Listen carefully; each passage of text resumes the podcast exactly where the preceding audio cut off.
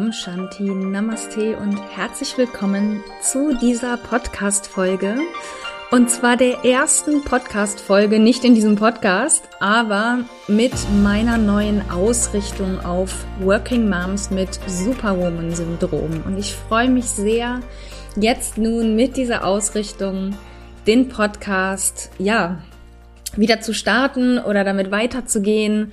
Ähm, vorherige Inhalte sind nicht unbedingt obsolet. Das eine oder andere werde ich wahrscheinlich trotzdem mal rausnehmen.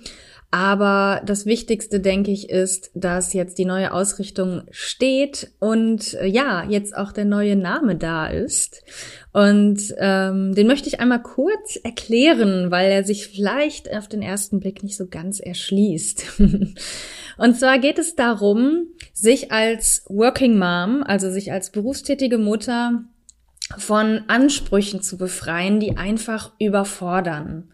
Und ganz oft sind es selbstgemachte ähm, Ansprüche, die man so mitbringt, aber eben auch die Gesellschaft hat ja, oder es ist so gefühlt, hat die Gesellschaft Ansprüche an einen als berufstätige Mutter.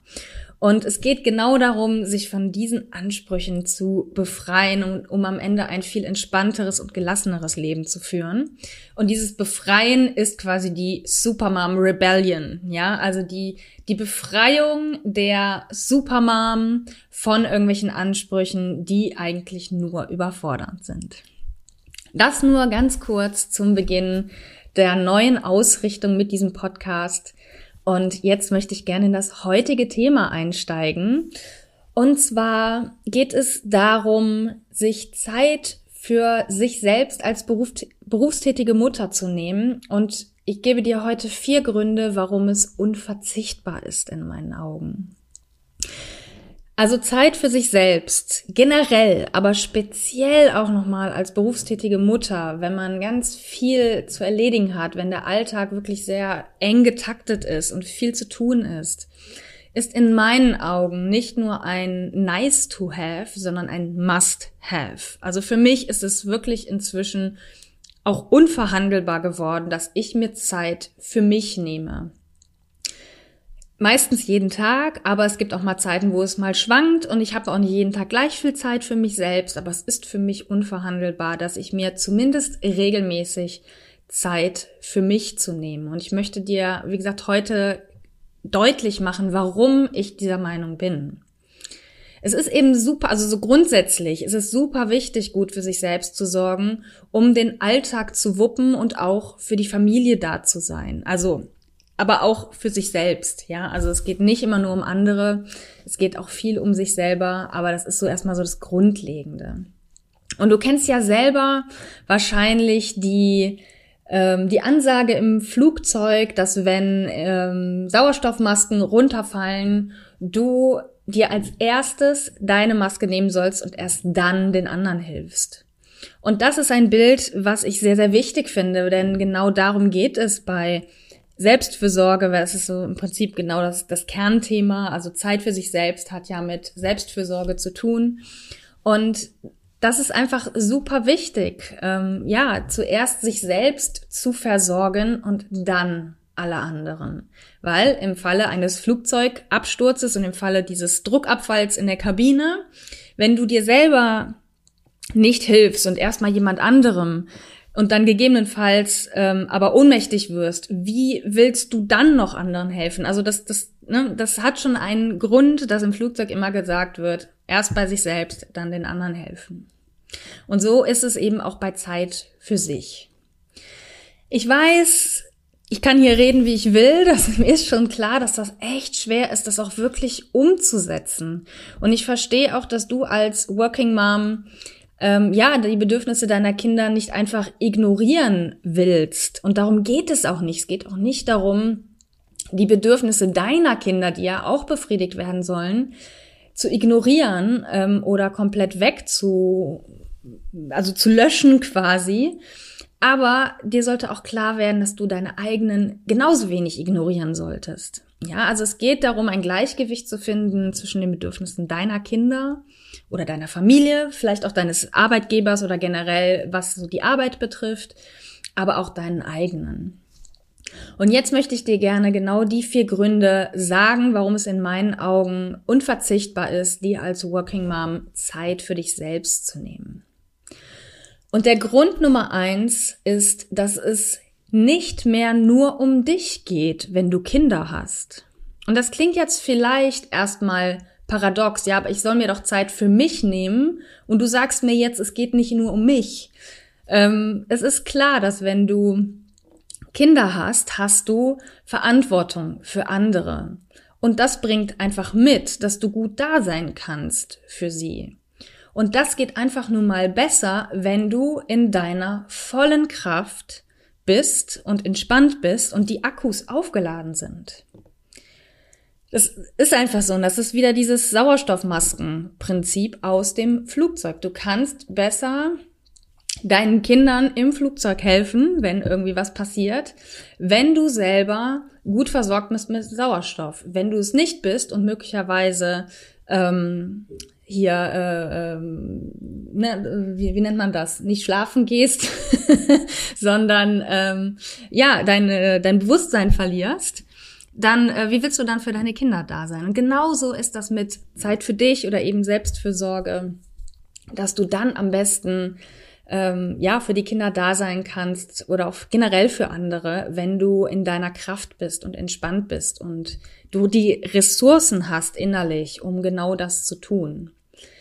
Du hast halt Verantwortung dafür, aktiv für deine Gesundheit und dein Wohlbefinden zu sorgen, damit du dein Leben mit hoher Lebensqualität leben kannst, aber auch lange und gut für deine Familie da sein kannst. Und ich gebe dir mal ein Beispiel aus meinem persönlichen Leben. Und zwar ein nicht so schönes Beispiel und ich finde es trotzdem wichtig, es hier anzubringen. Mir geht, das möchte ich jetzt am Anfang betonen, bevor ich auf das Beispiel eingehe. Es geht mir nicht darum, die Angst zu machen, sondern mir geht es darum, dir mögliche, ja, Konsequenzen aufzuzeigen, wenn du das Thema Zeit für dich selbst immer wieder vertagst und immer wieder in der Priorität nach hinten schiebst. Mein Vater hat nie gut für sich gesorgt in seinem Leben und er hat damit mit seinem Leben bezahlt. Ich sag's einfach mal so drastisch, wie es ist. Er ist mit Ende 50 an Krebs gestorben. Ich bin mir zu 100 Prozent sicher, dass es hauptsächlich daran lag, dass er sich nie gut um sich gekümmert hat, dass er permanent seine Bedürfnisse ignoriert hat, dass er permanent über seine Grenzen gegangen ist. Und er ist viel zu früh gestorben. Und er hat mich zwar nicht als, ich sag jetzt mal, kleines Kind zurückgelassen, so drücke ich es jetzt mal aus. Aber dennoch, kann ich ganz klar sagen, er ist viel zu früh gestorben. Und wenn er gelernt hätte, mehr auf sich zu achten und besser für sich zu sorgen, bin ich mir sehr, sehr sicher, hätte dieser frühe Tod verhindert werden können. Möglicherweise wäre er noch am Leben und hätte jetzt noch seine Enkelkinder kennengelernt. Man kann es nie genau sagen, aber Trotzdem ist mein Vater für mich diesbezüglich ein Negativbeispiel und er ist auch einer der Gründe, weswegen ich gelernt habe, gut für mich zu sorgen, weil ich, ich erinnere mich daran, dass ich gesagt habe, entweder als mein Vater tot war oder kurz davor, kurz bevor er gestorben ist, dass ich gesagt habe, ich will niemals so enden.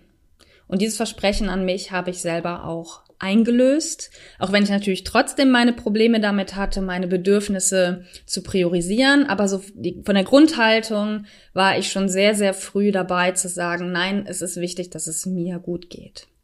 Deswegen, also Grund Nummer eins ist, es geht nicht mehr nur um dich. Du hast Verantwortung für andere und mach dir bewusst, was du nicht nur dir selbst, sondern möglicherweise auch deiner Familie antust, wenn du nicht gut für dich sorgst und permanent deine Bedürfnisse ignorierst und über deine Grenzen gehst. Grund Nummer zwei ist, du bist dann eine bessere Mutter, wenn du gut für dich sorgst, wenn du dir Zeit für dich nimmst.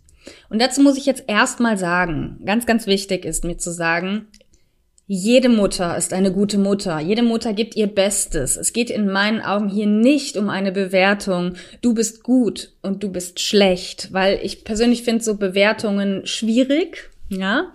Ähm, und wenn wir jetzt auf das Thema Achtsamkeit gehen, da wird ja eben versucht, genau solche Bewertungen von gut und schlecht sein zu lassen.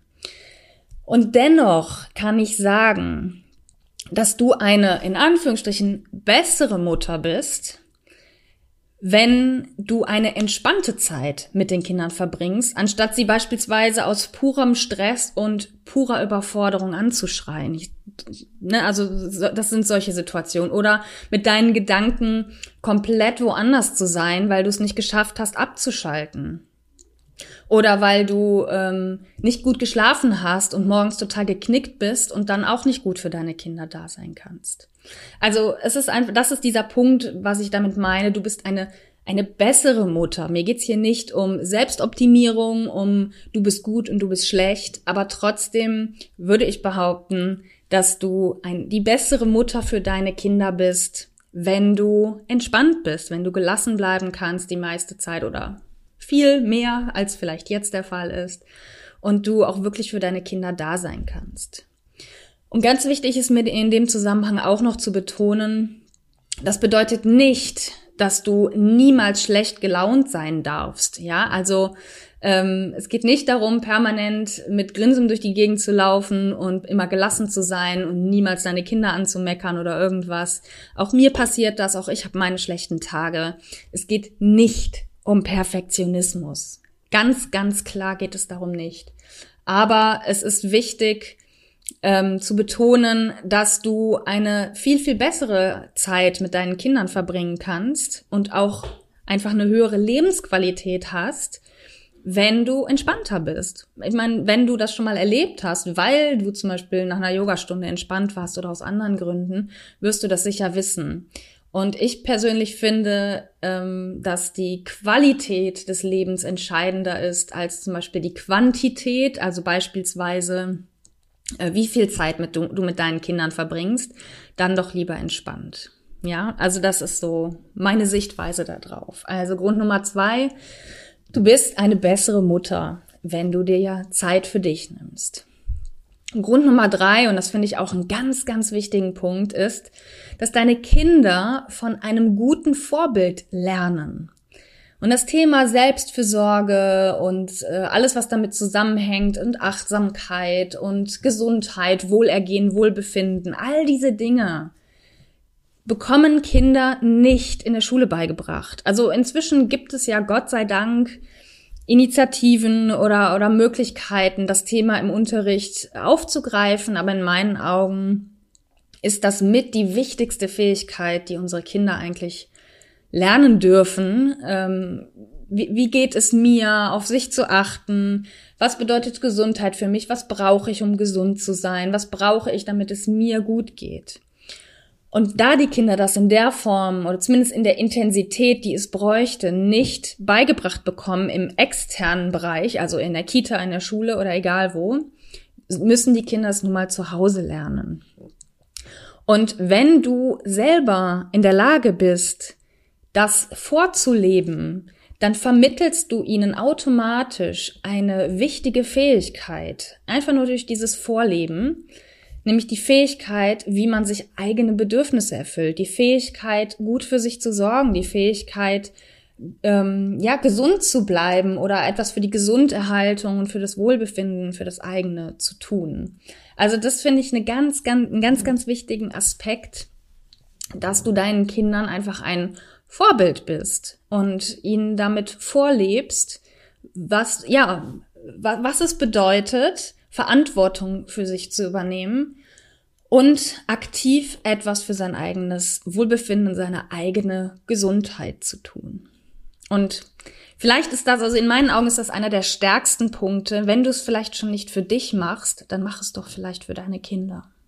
Weil die profitieren in jeglicher Form davon, dass du dir mehr Zeit für dich nimmst und es geht, kommt nicht darauf an, weil ich höre das immer wieder, ich habe keine Zeit dafür und dann verbringe ich ja noch weniger Zeit mit meinen Kindern.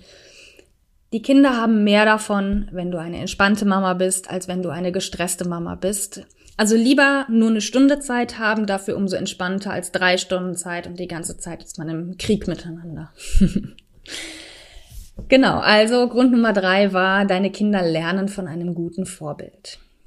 Und der vierte Grund ist, und ich sage gleich eine Einschränkung dazu, dass du produktiver und leistungsfähiger bist. Also sowohl im Alltag, aber als auch konkret in Bezug auf die Arbeit. Und jetzt kommt meine Einschränkung. Für mich ist das ein rein nachgelagerter Grund. Also für mich ist das eigentlich nicht wichtig. Also weniger wichtig, da ich finde, dass Zeit für sich nicht zum Zwecke einer Leistungssteigerung eingesetzt werden sollte, weil das ist für mich Selbstoptimierung und davon halte ich persönlich gar nichts. Weil da geht's dann, das geht schnell in die Richtung Perfektionismus und nicht gut genug sein und so weiter. Es ist allerdings mehr eine logische Folge wenn man entspannter ist. Also es ist eine logische Folge, wenn du entspannter bist, dass du produktiver und leistungsfähiger wirst. Und da ja oft die Angst ist, ich schaffe in der Zeit, in der ich da bin, nicht genug oder nicht alles, es bleibt ständig was liegen, ähm, der, der Arbeitsberg türmt sich immer mehr. Oder ein anderer Punkt kann auch sein, wenn man wirklich unkonzentrierter ist, wenn man gestresst ist, finde ich diesen Punkt dennoch nicht unwichtig. Also, wie gesagt, für mich ist es nur ein nachgelagerter Grund, weil es sollte nicht der Zweck der Leistungssteigerung dahinter stecken, in meinen Augen Zeit für sich zu nehmen. Aber dennoch profitierst du davon, auch bei der Arbeit, beziehungsweise generell bei Dingen, die anstehen, die zu tun sind. Ich kenne das von mir selber. Ich bin manchmal, wenn ich, wenn ich gestresst bin oder in so einer Situation von mir wird alles zu viel, dann muss nur irgendwie eine Kleinigkeit von der Schule kommen. Wir müssen mal wieder irgendein Formular ausfüllen und es überfordert mich total. Und ähm, das, das kann ich im Prinzip ähm, ja, abschalten, wenn ich, oder das, das geht mir nicht so, wenn ich entspannter bin. Und dann schaffe ich es auch viel, viel schneller, mich darum zu kümmern und es bleibt nicht möglicherweise tagelang liegen. Also dann denke ich mir, ja, okay, kein Thema, ich fülle das jetzt eben aus und dann ist es auch erledigt. Und dann ist das zack, zack, zack getan. Wenn ich in einer gestressten Situation bin und mich überfordert fühle, dann prokrastiniere ich auch eher.